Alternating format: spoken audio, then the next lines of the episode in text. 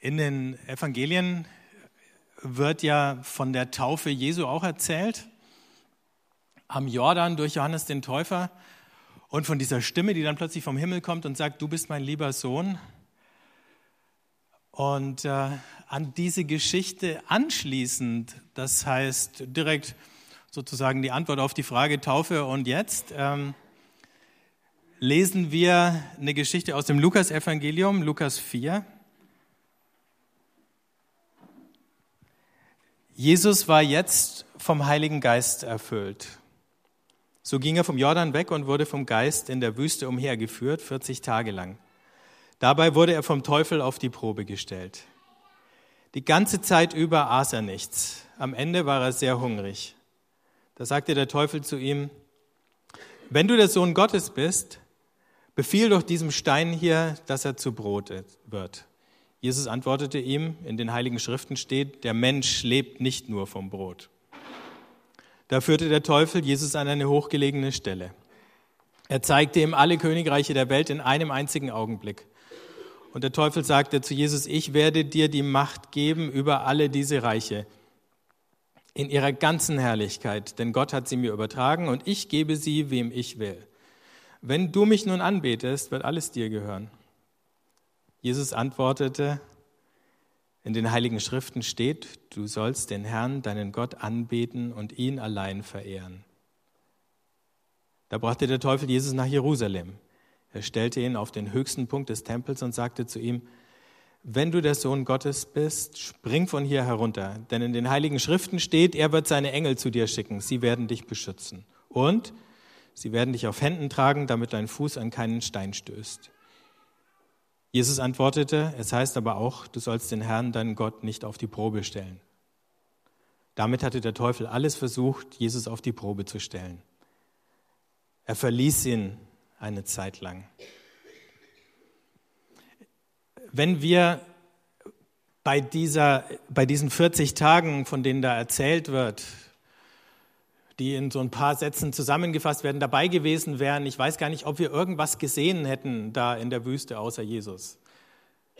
Es wird gar nicht erklärt, ob der Teufel sozusagen als sichtbare Gestalt da erscheint und äh, eigentlich tut er das praktisch nie in der Bibel. Von daher, vielleicht waren es einfach nur sozusagen die inneren Auseinandersetzungen wie so Traum- und Visionsszenen, die sich da abgespielt haben. Das würde auch erklären, warum der Ort so schnell gewechselt werden kann. Das fantastische Grenze und auf der anderen Seite irgendwie so realistisch ist, weil da drinnen Konflikte und Auseinandersetzungen und Versuchungen beschrieben werden, in, vor denen Jesus ja nicht nur da in der Wüste, sondern ab dem Moment, als er die Wüste verlässt, immer wieder gestanden hat. Neulich bin ich mal äh, in einer Einkaufsstraße spazieren gegangen und äh, habe zum Thema Versuchung Folgendes entdeckt. Äh, jetzt brauchen wir, glaube ich, die nächste Folie. Seht ihr es? Da stand, ähm, da waren Pralinen im Schaufenster und es hieß, Widerstand ist zwecklos. Geben Sie sich einfach einem sinnlichen Genuss hin. Oder dem sinnlichen, nee, einem, einem sinnlichen Genuss hin. Ähm, das ist so die, die, äh, diese gelangweilte Haltung der Überflussgesellschaft, so, ach, ich gehe mal in die Stadt und schau mal, ob ich in irgendeine Versuchung geführt werde. Versuch mich doch. Ja. Das ist aber nicht die Haltung, mit der Jesus da ähm, nach der Taufe in die Wüste gegangen ist. Aber er hat sich ja da drinnen nicht verlaufen, sondern er ist da aus einem bestimmten Grund hingegangen. Und dass er da der Versuchung begegnet ist, war keine Panne, sondern das war der Plan von Anfang an oder dass er dem Versucher begegnet ist. Also wir haben da Jesus, der geht in die Wüste. Die Wüste war in der Geschichte Israels immer wieder der Ort gewesen von neuen Anfängen.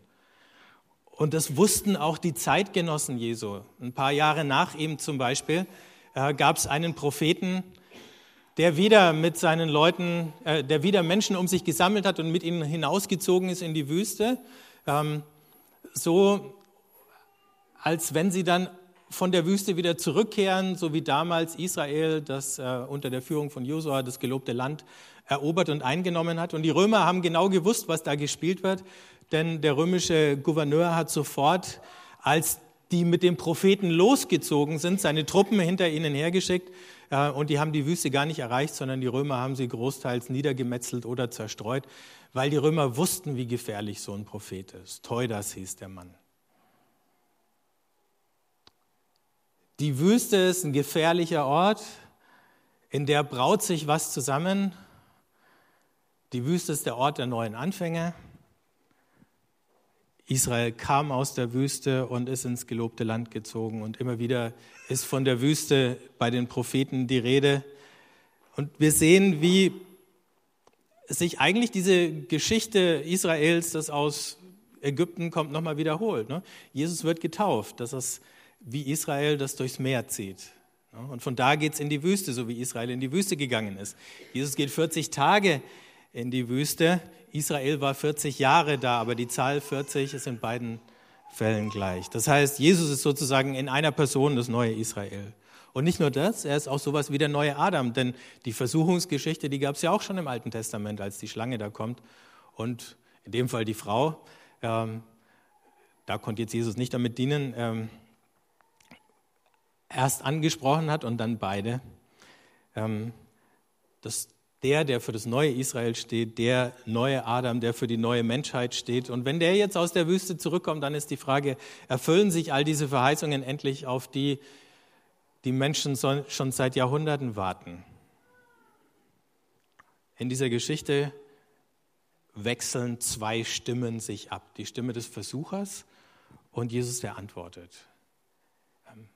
Der Teufel als Versucher ist jetzt nicht so eine Gestalt wie äh, Sauron aus dem Herrn der Ringe, also irgendwie so die, die, der Inbegriff des äh, Bösen und Hässlichen, sondern eigentlich eher so jemand wie, ähm, wie so ein Agent Provocateur oder wie so ein äh, V-Mann vom Verfassungsschutz, der versucht, äh, oder, oder, oder von der Kriminalpolizei, der versucht, sich in irgendeine kriminelle Gang irgendwie reinzumogeln und dann die Leute dazu zu bringen, irgendwelche Straftaten zu begehen, für die sie dann verknackt werden können. Ne? So ungefähr ähm, funktioniert diese Versuchung hier. Und die Frage ist, gelingt es ihm, Jesus von seinem Weg abzubringen? Ähm, und gelingt es ihm, die Bewegung, die Jesus auslöst, damit von Anfang an in eine falsche Richtung, und da reicht es ja auch schon, mit einer geringfügigen Abweichung umzulenken, ähm, sodass sie das Neue, was sie eigentlich bringen kann, nicht bringt. Das Interessante ist, beide Stimmen zitieren am Ende sogar die Bibel. Das heißt, es ist nicht hier die Bibel, da die Versuchung, sondern komischerweise taucht sie am Ende auf beiden Seiten auf. Das heißt, wir haben sowas wie einen theologischen Streit sogar über, wie man mit der Bibel umgeht.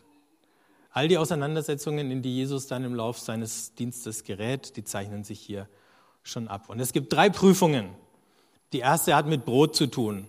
Da sind wir sofort schon wieder zurück in der Wüste bei Mose, denn Mose war der, der ähm, die Israeliten geführt hat, als Gott sie mit dem Manna versorgt hat. Aber er hat es eben nicht selber gemacht. Später speist Jesus die 5000 und dann fragt man sich, was war jetzt der Unterschied? Äh, da hat er es nicht getan und später gibt er 5000 hungrigen Brot. Ist der Unterschied nur, dass er keine Steine zu Brot gemacht hat? Ähm, wahrscheinlich liegt er woanders. Erstens geht es ja hier erstmal um Jesus selber. Der hat Hunger. Ne?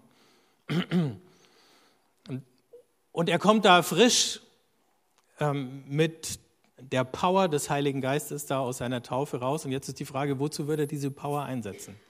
Was macht er mit der Macht, die ihm anvertraut ist? Setzt er sie für seine eigenen Bedürfnisse ein? Und dann kommt diese, diese Antwort von Jesus, der Mensch lebt nicht vom Brot allein. Also du kannst den Menschen nicht reduzieren auf seine Bedürfnisse, du kannst ihn auch nicht reduzieren auf, äh, dass er ein Konsument ist. Das ist viel zu wenig. Das macht uns nicht aus. Und überall da, wo wir zulassen, dass andere das machen oder uns selber darauf reduzieren, da haben wir was Wesentliches verloren. In Rom sind es die Kaiser gewesen, deren Privileg das war, die armen Leute in Rom zu speisen. Ihr kennt ja alle dieses Brot- und Spiele-Motto. Ähm, und die Reichen in Rom haben den Armen immer wieder was zu essen gegeben. Die waren nicht in der Lage, sich selber zu versorgen oder viele von denen. Ähm, und im Gegenzug dafür haben die Armen sich ähm, hinter ihre Mächtigen und Reichen gestellt und sie unterstützt, sind ihnen treu gewesen und haben ihnen Gefolgschaft geleistet. So hat es damals funktioniert. Ähm, der Patron, und da steckt ja dann auch noch dieses, das haben wir heute noch in der Mafia, gibt es die Patrone und, die, äh, und das Fußvolk. Ähm, würde Jesus jetzt so eine Rolle spielen? Sich mit Brot Gefolgschaft zu erkaufen. Auch das wäre möglich gewesen. Es war, gab viele arme Leute. Die Steuern waren äh, hoch. Die mussten ja nicht nur dem Kaiser in Rom was abtreten, die mussten auch noch dem äh, ähm, König oder Vasallenkönig in Jerusalem was abtreten und sie mussten auch noch den hohen Priestern was abtreten. Es gab mindestens drei äh, verschiedene Steuern, die die Leute zahlen mussten und da blieb unter Umständen mal nicht viel übrig. Aber Jesus fragt erst nochmal, gibt es denn was, was noch viel wichtiger ist als Brot? Will ich einen Hungeraufstand auslösen, der dann zu Ende ist, wenn ähm, die Armen die Scheunen oder die Speicher der Reichen geplündert und vielleicht ein paar von denen erschlagen haben? Oder will ich eine Veränderung auslösen, die viel tiefer geht in der Welt? Das ist die erste Versuchung. Die zweite Versuchung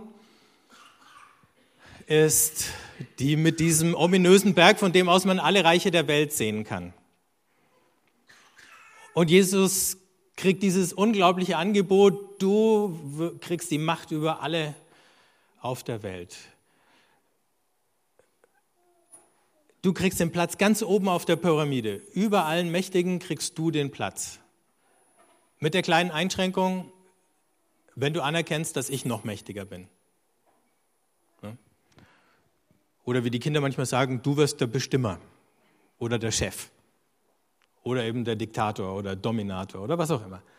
Ähm, all diese Reiche, die man von diesem Berg aus sieht, sind Gebilde, die zu einem ganz erheblichen Teil auf Zwang und auf Gewalt und auf Unterwerfung beruhen. Deswegen sind sie wie diese Pyramiden. Und in dem Moment, wo du oben auf die Pyramide nochmal eine neue Spitze draufsetzt, wird der Druck für alle, die unten sind, noch ein bisschen härter und noch ein bisschen unerträglicher. Die Frage an Jesus, die sich in dieser Versuchung stellt, will er die Macht um der Macht willen? Und was würde er dann damit anfangen, wenn er sie hat? Wenn er denn oben säße an der Pyramide, könnte er sie denn vielleicht von oben positiv verändern und beeinflussen? Vielleicht hat er sich das immer wieder gefragt. Oder muss er sie sozusagen von unten aufrollen und äh, möglicherweise zum Einsturz bringen? Und so haben wir das mit den Mächtigen ja immer wieder im Lauf der Menschheitsgeschichte, dass sie bereit sind zu plündern, zu quälen, Menschen zu erniedrigen, einfach nur, weil sie es können. Und weil sie gern zeigen, dass sie es können. Das ist manchmal gar nicht so weit weg zu was, was ich äh, vor 14 Tagen im Spiegel gelesen habe. Da ging es um ähm, Unternehmen und Chefs, also den Umgang mit Macht. Und dann hat eine Trainerin und Beraterin im Interview mit dem Spiegel gesagt, viele Chefs sind nicht unbedingt oben, weil sie besonders gut in ihrem Job wären. Ich hoffe, es ist kein Chef da. Sondern weil sie Machtspielchen beherrschen. Dazu gehört, sich grundsätzlich nie festzulegen, um keine Angriffsfläche zu bieten. Sie fördern inkompetente Menschen, um ihre Macht zu sichern. Solange der Druck in Konzernen weiter wächst, wird es schlimmer werden. Für viele ist ein Unternehmen nur eine Beute, die es auszunehmen gilt. Und wenn es nicht mehr funktioniert, dann geht man eben zum nächsten. Es gibt Branchen, da kommt man als anständiger Mensch nicht klar. Letztlich muss jeder für sich selbst entscheiden, ob er da mitmachen will oder aussteigt. Diese Versuchung war eben, Nimmst du so eine hohe Position an in einem System, von dem du schon weißt, dass es genauso funktioniert? Und Jesus schlägt sie aus. Und dann kommt die dritte Versuchung. Die dritte Versuchung heißt, schmeiß dich von der Tempelmauer runter. Und wenn du das tust, dann wird Gott schon eingreifen. Der hat dich ja auserwählt. der wird irgendein Wunder passieren, irgendein unsichtbarer himmlischer Airbag bläst sich auf ähm, und du landest sanft. Und wenn du dann da unten sanft gelandet bist, wird ein Riesenstaunen über dieses Wunder durchs Land gehen und alle äh, werden wissen, dass du jemand ganz Besonderes bist. Das war nicht nur irgendwie eine völlig absurde Versuchung. Ich nehme mal an, keiner von euch hat es jemals realistisch erwogen, von irgendwo runterzuspringen. Wobei, wenn man an so einer Kante steht, dann gehen einem manchmal merkwürdige Gedanken durch den Kopf.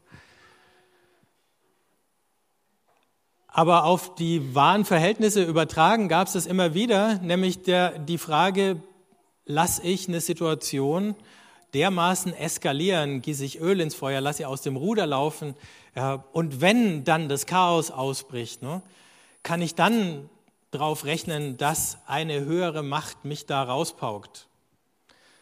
Wir kennen das auch aus der Politik. Irgendwelche Rebellen zum Beispiel, egal in welchem Land, äh, brechen den Krieg vom Zaun und hoffen dann, dass irgendjemand anders äh, eingreift und ähm, wenn dann alles brennt und blutet, ähm, ihnen zu Hilfe kommt. Und dann werden diese Hilferufe an die Regierung von großen Nachbarstaaten der ist eurer Fantasie überlassen, welcher das jetzt gerade ist, äh, abgesetzt und irgendwann fühlen die sich genötigt, aus Solidarität gegenüber den, äh, die da verfolgt und unterdrückt werden, einzugreifen.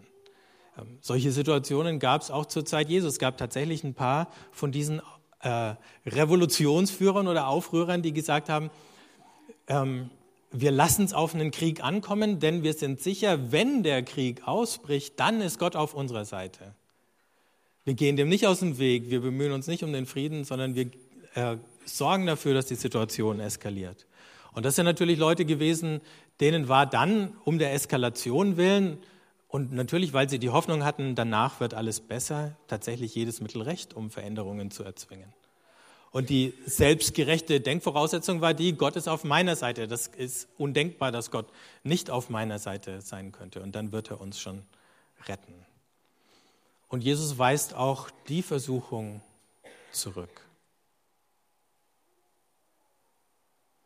Und damit legt er eigentlich den Kurs fest, den er gehen will. Die Frage fing ja an mit, wenn du der Sohn Gottes bist. Der Sohn Gottes ist ähm, im jüdischen Verständnis der messianische König. Also da geht es nicht so sehr um natürlich und übernatürlich, sondern um diese Rolle, die Jesus vor Augen hat. Wie will er denn seine Rolle als Messias leben oder füllen? Und nur ein paar Gedanken dazu. Was wir hier sehen ist, Jesus entscheidet sich, einen Kurs zu gehen, von dem er weiß, er wird ihm viel, viel Streit einbringen, weil er bestimmte Erwartungen einfach nicht erfüllt. Und wenn wir dann die Evangelien mal mit der Brille lesen, ist erstaunlich, wie viele solche Streitgeschichten sich dann anschließen und mit wem er alles darüber streitet, wie die Veränderung passiert, wie das Reich Gottes kommt, wie diese Welt verwandelt wird und wie wir uns verhalten müssen, damit es passieren kann. Also er wählt den Streit und nicht die Unangreifbarkeit. Er hätte sich auch eine Position suchen können, in der ihm niemand irgendwie an Karren fahren kann. Er wählt den Weg nach unten und nicht oben an die Spitze der Pyramiden. Und er lässt Gott buchstäblich bis zuletzt die Freiheit. Wenn ihr euch erinnert an die Szene aus dem Garten Gethsemane, wenn Jesus dann betet und sagt, nicht mein Wille, äh, nicht dein Wille, nein, nicht mein Wille, sondern dein Wille geschehe. Ähm, da macht er nochmal auf, da lässt er nochmal los. Ich bin unsicher, aber ich vertraue dass wenn ich diesen Weg jetzt weitergehe und den letzten entscheidenden Schritt gehe, der ihn ans Kreuz führt, ähm, dass ich das dann richtig gemacht habe. Und er hat es richtig gemacht und Gott weckt ihn von den Toten auf. Also, Jesus entscheidet sich, einen klaren Kurs zu gehen, einen, der sehr schwierig ist, aber den zu dem er gerufen ist. Jetzt sind wir keine Messiasse. Das ist gut. Das nimmt schon mal eine Menge Druck weg. Aber was bedeutet das dann für uns, wenn wir diese Geschichte heute lesen? Welche Stimmen, vielleicht sind sie auch mehr als nur zwei, streiten denn gerade in mir oder in euch? Ähm, wo fragen wir uns, ob wir uns anpassen müssen an bestimmte Erwartungen, ähm, die uns vorgegeben werden oder an Dinge, die man halt so macht, weil sie jeder so macht in unserer Gesellschaft? Wo passe ich mich an, indem ich mich entweder reduzieren lasse auf meine Bedürfnisse, das ist diese Brotversuchung, und versuche dann einfach nur ein Rädchen im System oder ein guter Konsument zu sein, zu funktionieren? Und dann hoffentlich im Gegenzug dafür mit irgendwie genug ähm, Geld und Ressourcen belohnt zu werden, um irgendwie äh, ein halbwegs anständiges Leben zu führen. Wo stehe ich in der Versuchung, ob ich mich durchsetze mit dem, was mir jetzt wichtig ist, auf Kosten anderer oder aller? Der ganzen Familie, der ganzen Firma oder der ganzen Gesellschaft? Wo bin ich in der Versuchung, Öl ins Feuer zu gießen und eine Situation eskalieren, aus dem Ruder laufen zu lassen. Streit da, wo er schon lange nicht mehr konstruktiv ist, noch zu verschärfen, in der Hoffnung, dass dann meine Gegner noch viel dümmer und schlechter ausschauen als ich selber ähm, und ich dadurch gewinne, vielleicht. Und letzte Frage, was wird es bedeuten, mich auf so einen Weg zu machen, wie den, den Jesus eingeschlagen hat? Ähm, verletzlich zu bleiben, angreifbar zu bleiben, das sich zuzumuten, ähm, diese tägliche Reibung, die da entsteht. Das sind die Fragen. Die Antworten darauf kann nur jeder selber geben. Und vielleicht habt ihr noch was ganz anderes an dieser Geschichte entdeckt, was für eure Situation noch viel wichtiger ist. Ich würde gerne einfach für uns beten, dass wir erkennen, wo unsere Versuchungen liegen und wo unser Weg hinführt und welche von den vielen Stimmen die Stimme Gottes ist. Wenn ihr möchtet, steht nochmal auf.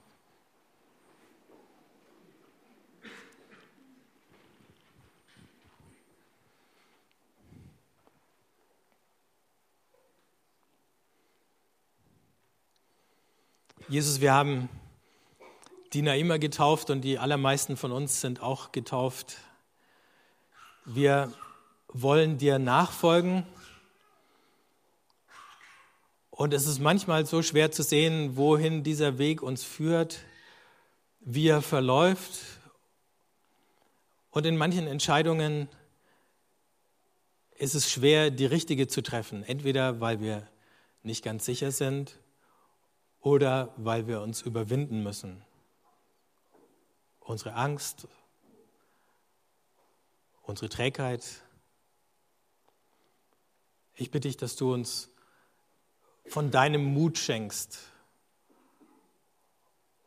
und von deiner Konsequenz an der richtigen Stelle Nein zu sagen, weil wir zu dir Ja gesagt haben. An der richtigen Stelle einen anderen Weg zu gehen, auch wenn viele uns für verrückt halten.